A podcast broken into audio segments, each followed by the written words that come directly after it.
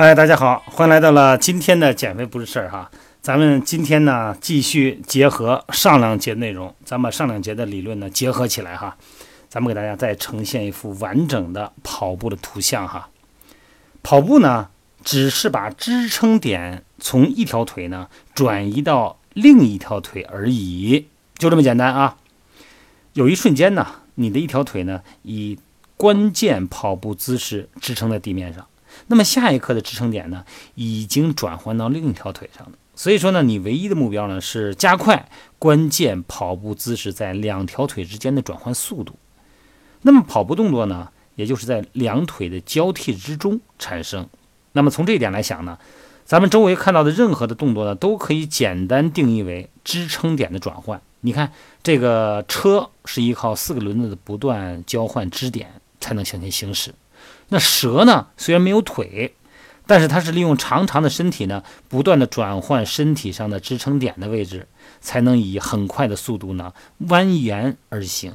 也就是天上的鸟或者海里的鱼，其实呢都是利用各自所处的环境的介质作为支撑，不管是水还是空气了，那么转换身体的支撑点向前移动。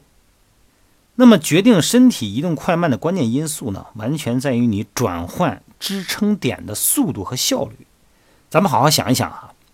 咱们的身体啊，处于完全的平衡啊，力道集中，随时蓄势待发的状态的时候，只要平衡一被破坏，那么身体呢就会开始动起来，并且以重力的速度往下落，往前行。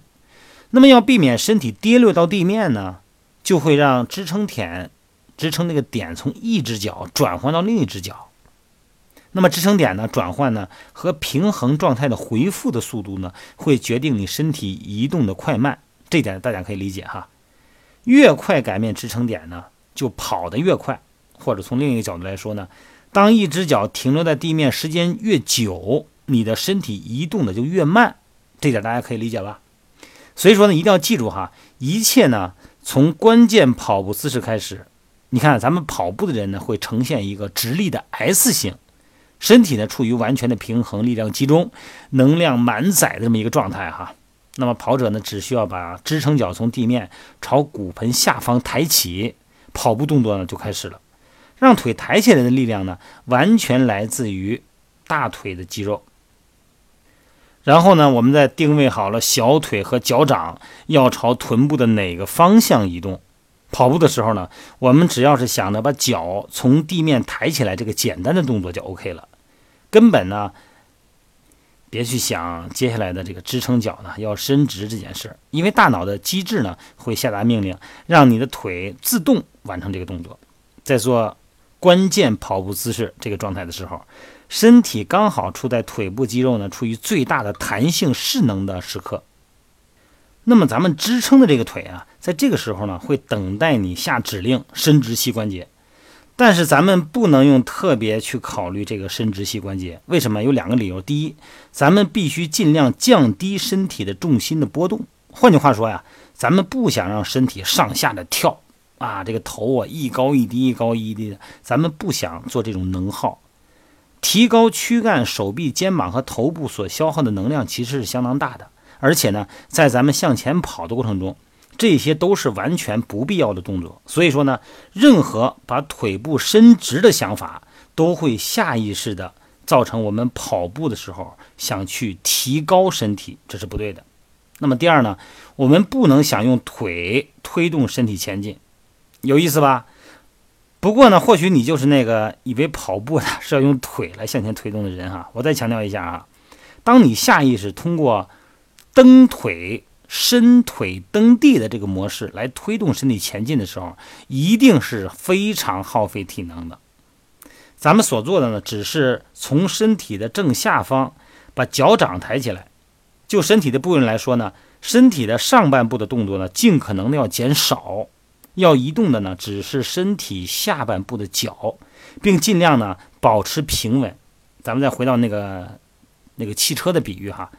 那么车的这个车身呢，一路完全平稳的向前开，除非呢有这个路面非常的高，否则的话呢，它不会上下的震荡。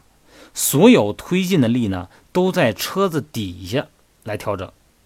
也就是说呢，持续转动的轮子呢，让车身有动力不断的往前走。